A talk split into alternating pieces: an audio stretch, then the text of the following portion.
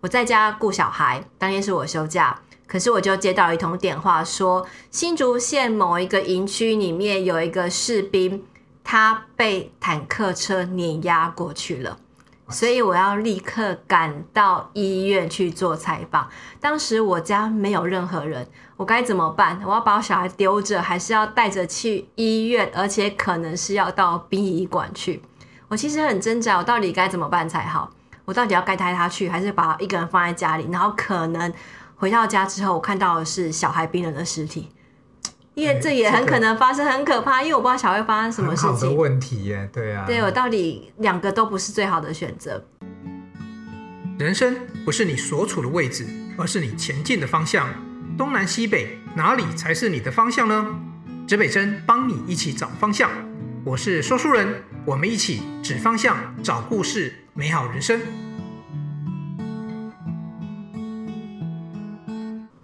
大家好，我是跟你一起指方向、找故事、美好人生的说书人。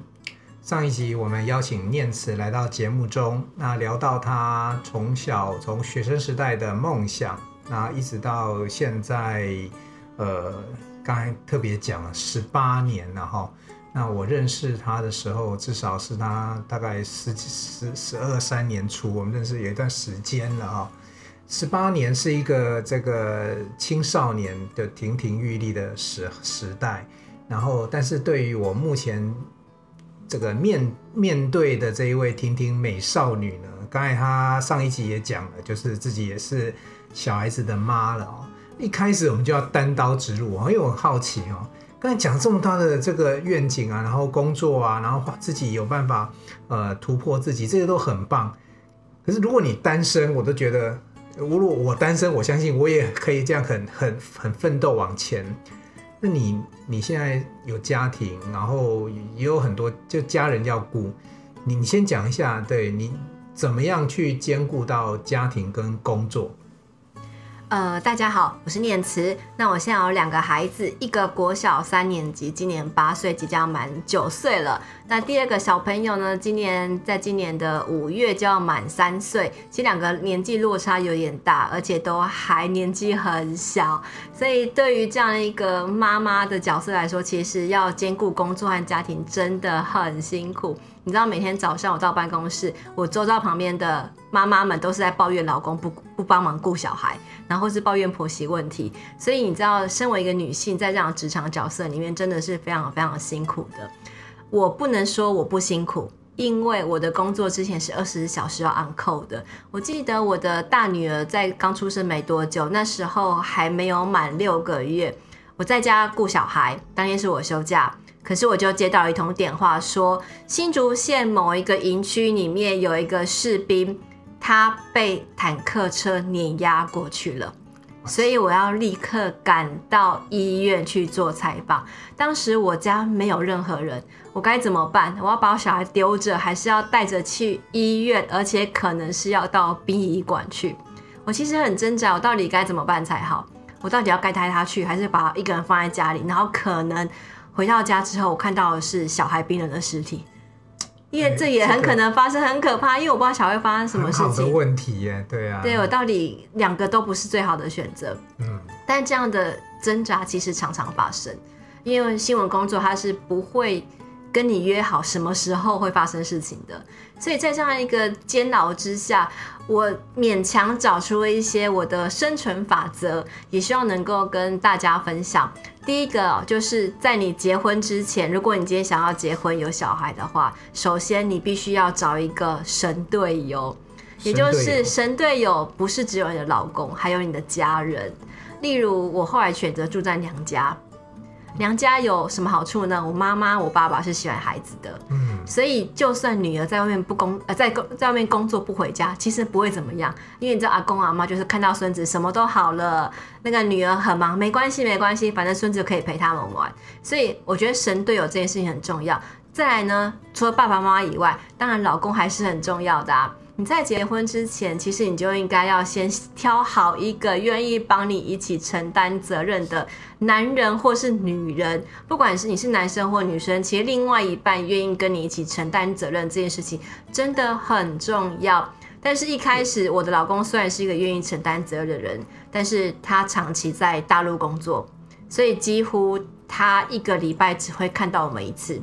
不是你刚才讲神队友，然后他又在大陆工作，他是哪个产业的工作？他之前在科技厂商工作，所以常常去大陆出差，或是在那边驻场。科技厂在台湾也不会比你一个记者还要闲，所以也是对，没错。我本来一开始我跟他交往的时候，我跟他说：“哎，你确定你要跟我在一起吗？我的工作都不会在家。”哎，他就毅然决然跟我说：“嗯，我一定会娶你，没关系。”我后来才发现，为什么他那么勇敢？因为他比我还忙。可恶，根本是我被骗啦！他根本比我还要忙，比我还晚回家。但是因为为什么我说他是神队友呢？就是再怎么忙，他只要回到家，他都会跟愿意跟我一起顾小孩，而且他都会不管我把小孩顾得多烂，他都会跟小孩说：“你看妈妈对你们好好哦。”于是你知道那个心理安慰，你就会觉得说：“嗯，好，那他的确是一个值得依赖的男人。”所以。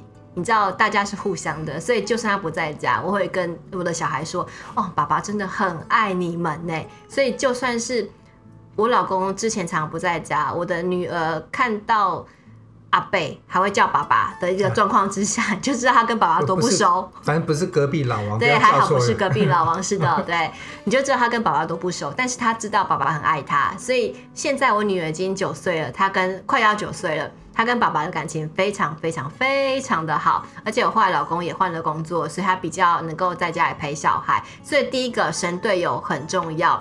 再就是你因为很忙，所以你必须要去提升你的职能，让你的工作效率变高。你的工作效率变高之后，你被浪费在工作时间就变少了，于是你就可以空出更多的时间去陪伴家人。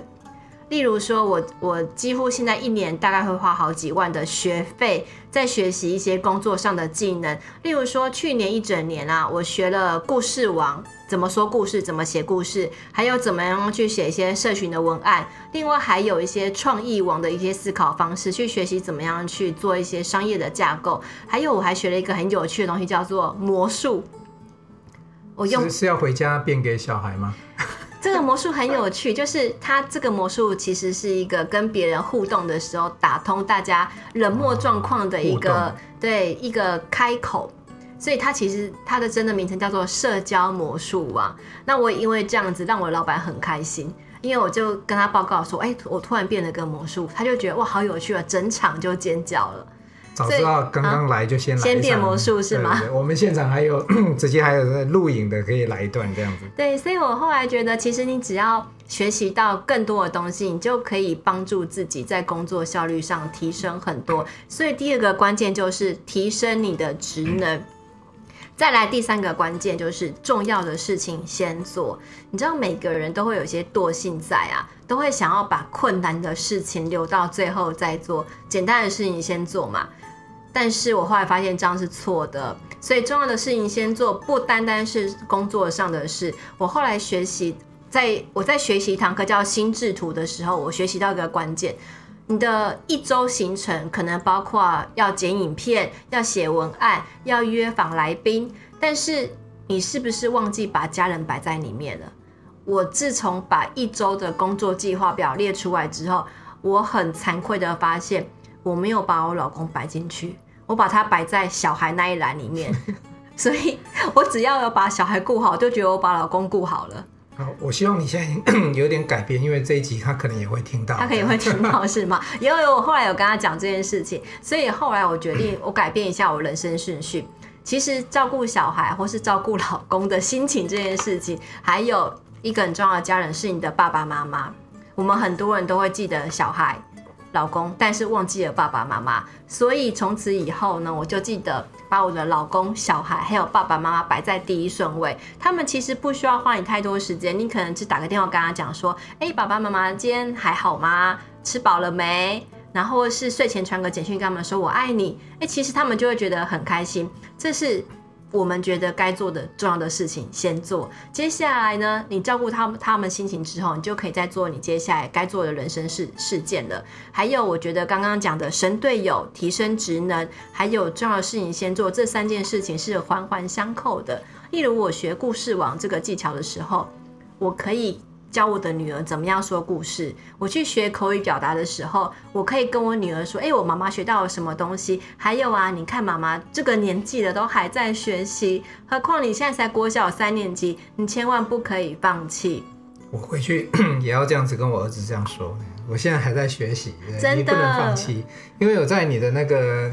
呃，部落格里面有一篇文章是在谈教小孩子怎么样对自己负责。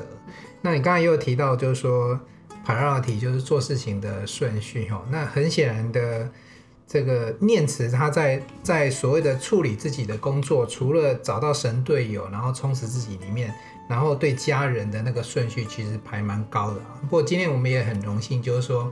有机会，我们其实录这一集 Podcast，等一下要准备，然后其实花掉一整天。念慈他都没有说，哎，等一下我要赶着他去哪里，然后非常感谢，代表我至少这个节目在 party 里面至少占到二或三，然后，然后小朋友的这一块，我也想听你多聊聊。就除了怎么样分配时间给家人之外，你对小朋友的家庭教育观，因为我很少遇到一位职场工作的女性，真的是除了把职场工作安排得好。但是家里照顾的好是基本分，但是如何在一个女性的角度，当个妈妈的角度，把家里照顾好，但是小朋友的教养又能够做到某一些程度，很显然你你有分享之前布洛格分享一些想法，可不可以再跟我们的听众也来分享一下？呃，在从事新闻工作的过程当中，其实我采访过很多家庭破碎的案例，然后很多就是爸爸妈妈不教不养，然后或者是小孩子很叛逆，但其实最后事件的原因都来自于同一个，就是亲子关系非常的不好。所以从小我就告诉我的孩子，我每天都会告诉他，妈妈很爱你，而且我每天都会跟问他，他从学校回来的时候，我都问他说，今天学校有没有发生有趣的事情？听清楚，我问的不是学校发生什么事，我是故意问他学校有没有发生有趣的事情。于是他就会朝着有趣的方向去思考。他为了回答我，他只好去想：诶，今天好像有发生什么有趣的事情。于是他开始就觉得学校是一个很有趣的地方，因为他永远想都是有趣的事情。不论是哪一个学习，我都是不断的用这个方式去诱导他，让他觉得学习好有趣。而且当我在要他学习某个新技能的时候，例如说钢琴或是英文，我都会先询问他意见：你真的喜欢学这个事情吗？但是前提也是，我会先去找到一个有趣的老师来教他，让他学习变得有趣。所以他每次的学习都是他自己想要去做的。有时候我甚至会故意问他说：“哎，好难哦，不然我们放弃好了。”他就跟我说：“不要，我还想要学。”所以这件事情，不管他最后学得好不好啦，我都会觉得他在这个过程当中，他是充满乐趣的。而且他会觉得很喜欢去这个学习的场域里面，让我觉得很开心。而且刚刚说书人提到的，就是学习让孩子负责这件事情，我也觉得非常的重要。因为我小时候的学习的状况，我想可能大多数人都跟我一样哦，就是爸爸妈妈拿着藤条在后面说：“哎，作业写了没啊？如果没有写完，写完打几下，或者是考试。”考的不及格，你可能就几天不能出去，然后是扣零用钱。可是我从来没有这样对我小孩说过。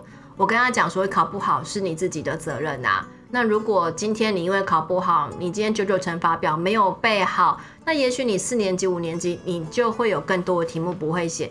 你可以选择放弃没有关系，只是之后你的人生你就是长这样了。那如果今天这是你的选择，我会尊重你。他仔细想一想之后就会说，嗯，那我还是背好了。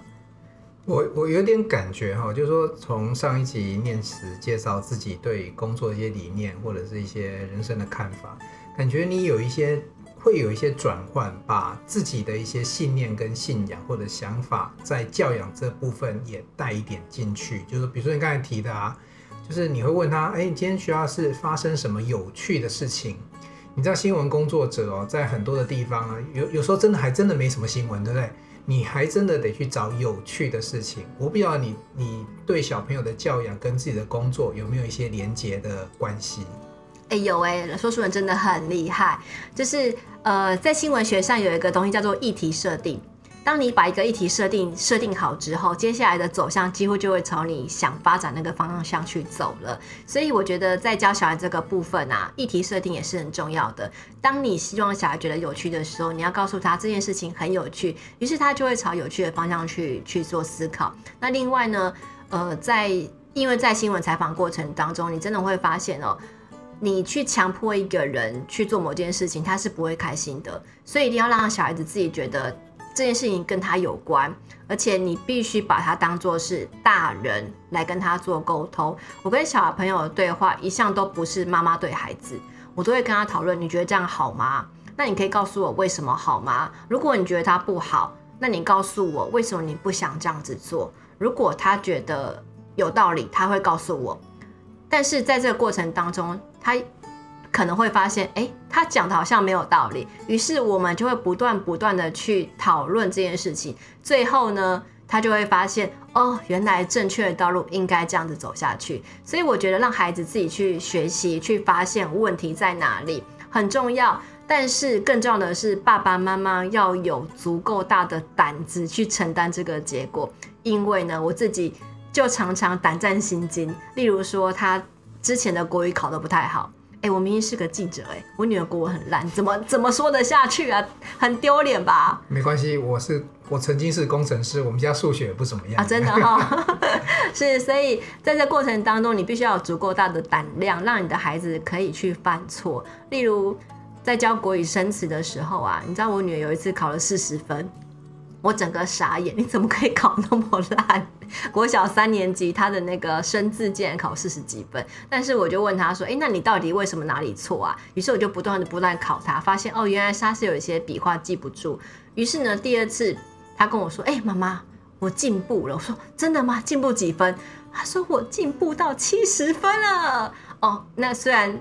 跟大家传统讲的九十分、一百分还差很远，但是我们我跟我老公都有一个同样的举动，就是马上抱住他，跟他说：“天哪，你真的是太棒了！你怎么可以那么厉害？”于是我女儿就觉得很开心，她就会觉得有满满的自信心。我们不是错一分打一下，不然她可能已经被打到变猪头了。哎、真的嘞，我我真的有这种感觉，就是有时候小朋友你给他那种进步的鼓励，可能远比满分或高分的鼓励对他来讲。产生的影响力更大，而且比较持久一点。没错，他会记得这件事情。对，对，那很棒的是，刚念慈跟我们分享哦，他有三大法宝。第一个要找到神队友。嗯，我要开始来想一下，我要我们如果家庭也要我事业持续的工作的话，我的神队友要怎么处理？再过来提升职能，这我想很多职场的人都会自己去做了。但是像念慈愿意。投资自己，我刚才偷偷问他哦，你在这工作啊，你很多的课程啊，你是你们公司会会投资吗？其实都没有。刚刚根据私底下问的结果，就是都是自己去投资。可是他自己觉得会这样会很有价值，就是说对提升工作效率来讲，因为工作效率提升了，时间就会回到家庭。第三个是比如说排顺序、心智图去分析，这些其实对于一个。呃，一边又是职场，然后还要做家庭工作，还最重要的是要把家庭放到心智图，就是说你的那个分析里面去，不要忘了你爸爸妈妈跟自己的家人小孩。那我想这样子的话，基本上他的工作效能提高了，家人也被顾及了，所以听起来不是一百分，但是至少一直在这样子的一个往往一百分的兼顾家人的方向前进哈。然后还有一个就是说，诶，我觉得也蛮厉害的，就是说。虽然念慈提到说，除了短期的一些小的课程，其实他也自己有进修了，好像也是在清大 EMBA 也进修。你可不可以跟我们分享？因为像 EMBA 非常红，包含所谓的还有后 EMBA，就是说在职进修，然后到学校念书这件事情。那时候 EMBA 的那几年，对你发生有一些什么样的化学变化吗？我一路从大学到研究所，其实我 EMBA 清大一清华大学 EMBA 是我念的第二个研究所。我我的第一个研究所念的是世新大学传播研究所，其实一路都是念新闻相关科系。后来医院工作个大概六年之后，我有一天遇到了清华大学的招生的人，那时候我跑清华大学的新闻，他就问我说：“哎，今天是我们报考的最后一天，那你到底什么时候来念我们学校？”我就说：“啊，我很忙，我没有空。”然后他就说：“今天最后一天，不然你来你来报报看吧。”于是我就在。当我偷偷跟大家讲哦，那那一天为什么我那么冲动？因为那一年刚好是我快要满三十岁了。你知道女生接近三十岁那个关卡的时候，特别觉得茫然无助，然后会觉得不知道该怎么办。而且最惨的是，我当时没有男朋友，我整个觉得人生很灰暗。于是我就突然觉得，哎，这会不会是我人生一个出路？跟找男友的机会？找男友的机会？哎，也是啊，没错，就是它是我一个人生不一样的，可能开的新窗户的一个地方。于是我当下。我什么都没有准备，我就是缴了钱，然后回到冲回家里拿了我的硕士的毕业证书，我就去报名了。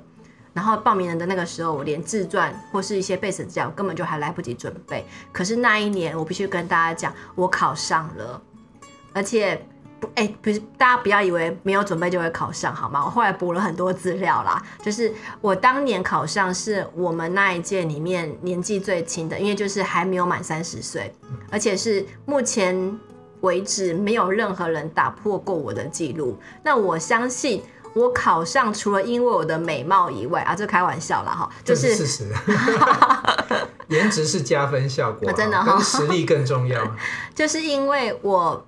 在新闻领域跟大家有不一样的表现，因为其实去年 EMBA 的人几乎都是我们班同学，几乎都是大老板或是高阶主管，只有我一个人，当时连主管都不是，我就是一个很基层的小记者。但是因为我的小记者路上我很努力，所以我出过三本书，没有人出过三本书诶，在我们班上，而且没有人经营过一个有八百万人次浏览过的部落格，诶，可是我有。所以这是我跟别人不一样的地方啊！即便我不是主管，我去年 EMBA，可是我考上了。而且在这两年过程当中，我学习到了很多不同领域的人身上的一些专业技能。他们每个人因为同学的关系，都会很无私的跟你分享他们怎么样去面对人生的挫折，他们在事业领域上怎么样去进修自己，怎么样去突破跟挑战的。你就会觉得哇，原来比你厉害的人都比你还要努力耶！你凭什么说我到这边已经很厉害，我不用再努力了呢？我觉得也是这两年的机会让我看到了，其实人生真的要不断的进步，不断的努力，因为这个世界永远比你想象中的还要大。但是在你没有去努力之前，你都会像井底之蛙一样，就觉得你的井就是全天下了。当你跳出井之外，你才发现天下真的很大，不要再流连忘返在一个小的枯井里面了。然后最后我想说的就是。说书人讲对了，我真的跟我老公在那边认识的，好所以啊，你看，在满三十岁的那一年，我考进了清大 EMBA，毕业的那一年我就结婚了。所以清大 EMBA 也是一个媒人婆的概念。没错，没错。我我我也 echo 一下念慈哈，因为我自己，怪不得我们现在会坐在这里，因为我也是确实也是念了两个硕士了哈。然后一个是材料工程，然后第二个就是我我我也要顺便宣传一下我的母校台大 PMBA，它是在呃后来在竹北有一个分校，所以有很多课程在竹北这边上啊，也相对方便。我是第一届。呃，除了宣传之后，我要 echo 的是说，知识的那个那个力量啊，会让我们在某一些时期的时候做一些改变。那念慈的改变。除了媒人之外，我相信他认识很多这些班上的同学以及老师，他很多的不同的力量灌注。我自己的感受是，哎，我我我班上有一位同学哈，就是我的班代，他是上柜公司的董事长，然后六十几岁，是个大姐，她的认真程度是我们班最强的。嗯，所以有时候你真的不见得一定是课堂上给你什么，那也不是说同学的人脉关系。会带给你什么样很多不可思议的的收获，反而是你跟同学学习，光是你看到人家，因为我我我的论文就写他的公司，他民国七十五年白手起家，以至于做到现在，他的产品是全世界市占率前一前二。那我们不用学太多技术，光这个精神就够我们看到不同的世界。所以我我我很想赶快回应念慈，就是说不要当井底之蛙。那能够往外面去走去看，能够有这个机会去看，就能够掌握。但是有时候要付出一些代价啦，比如说学费，我反而是觉得最其次的。我觉得念书那段时间，就是那个时间很很宝贵。我们白天要工作，晚上还要念书，然后假日就是家人哦，就是也在这边我谢谢我的家人。那假日让我愿意去念书。我们那时候念书是礼拜六、礼拜天。对，然后花很多时间在在课堂的，不管因为管理嘛，一定很多的个案讨论等等，还写论文。但是在这边，我们一起鼓励大家，如果有这个机会，然后呃，你有一点积蓄，然后时间要好好管理，这一条路是很值得大家再去投资的哦。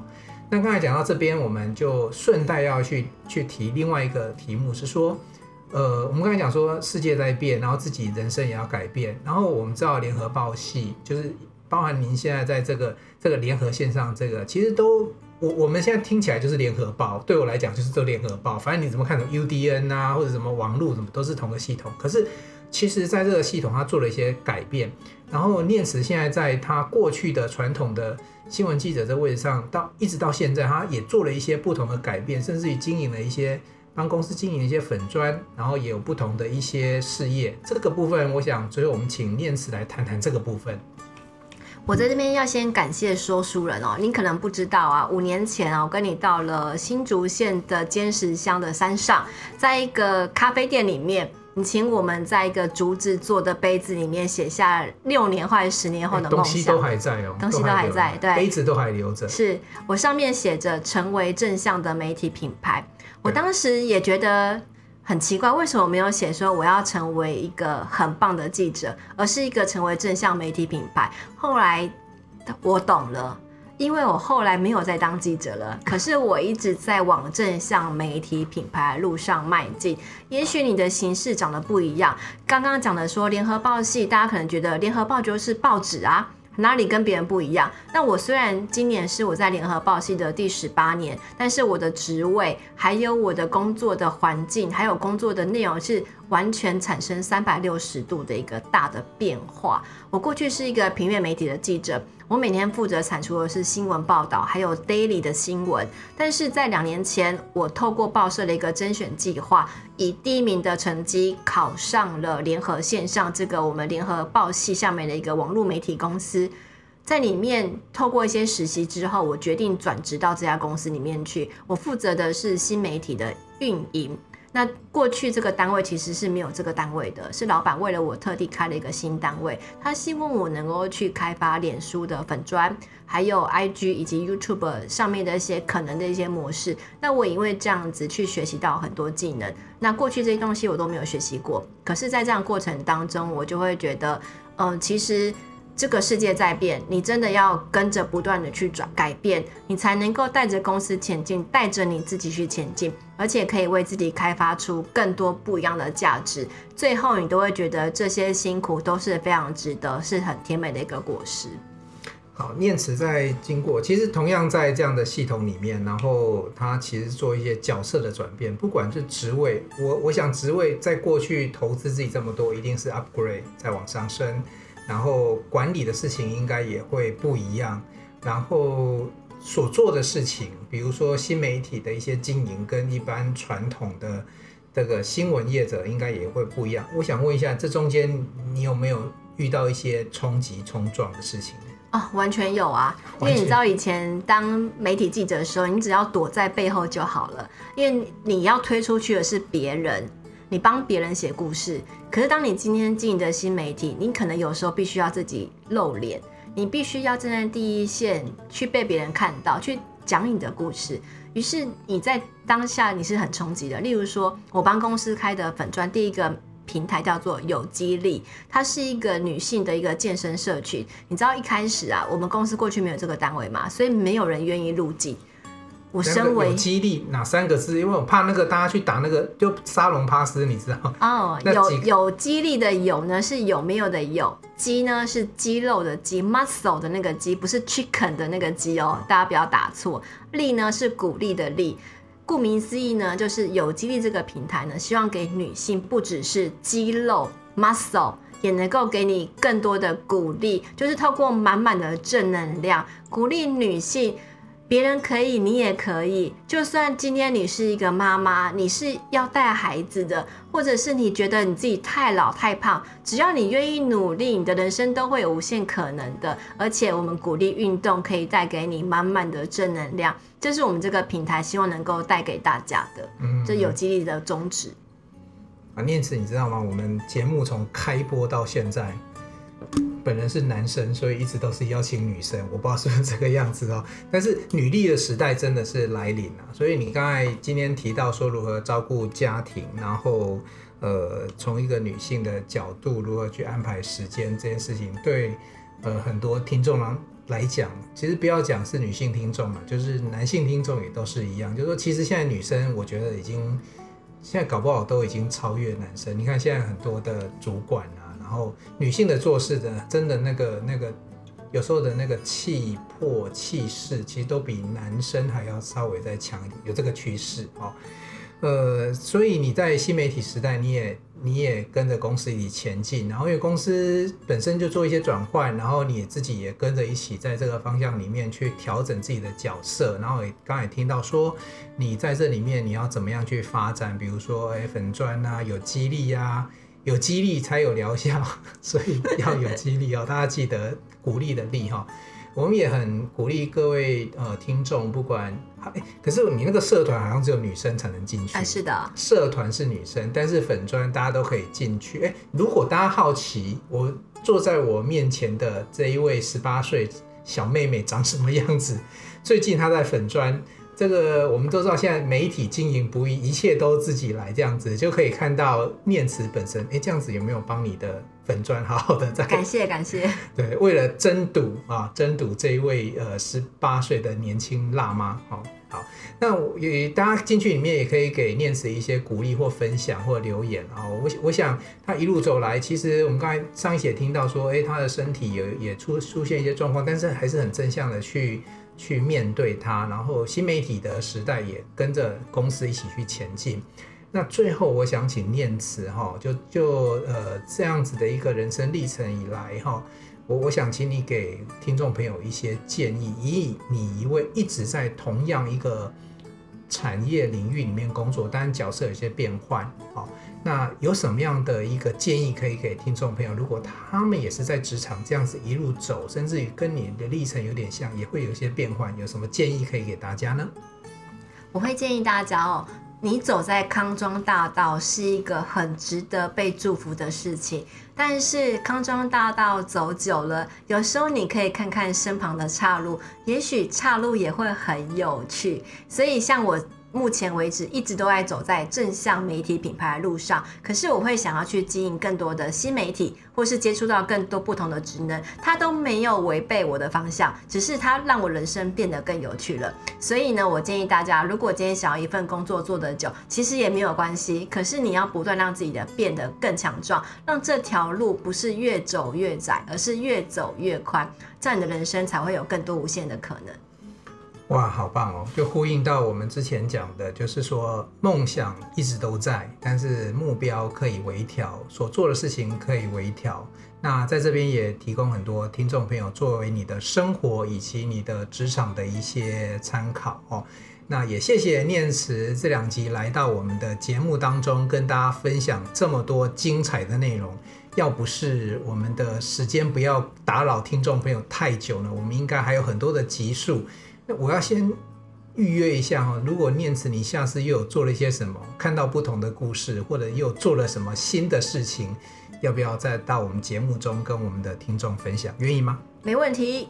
好，太好了，今天就冲着这一句没问题。我们期待后面有更多机会，让念慈把好的故事跟听众朋友分享。我们也期待未来，如果你有 Podcast 的节目直播的话，我们有机会能够一起交流一下。没问题，一定。好，那就在这边，我们一起跟观听众朋友说拜拜喽。好的，拜拜。东南西北指方向，找故事真人生，指北针一起美好你我的人生。我们跟大家的听众朋友一起下一集节目再见喽，拜拜。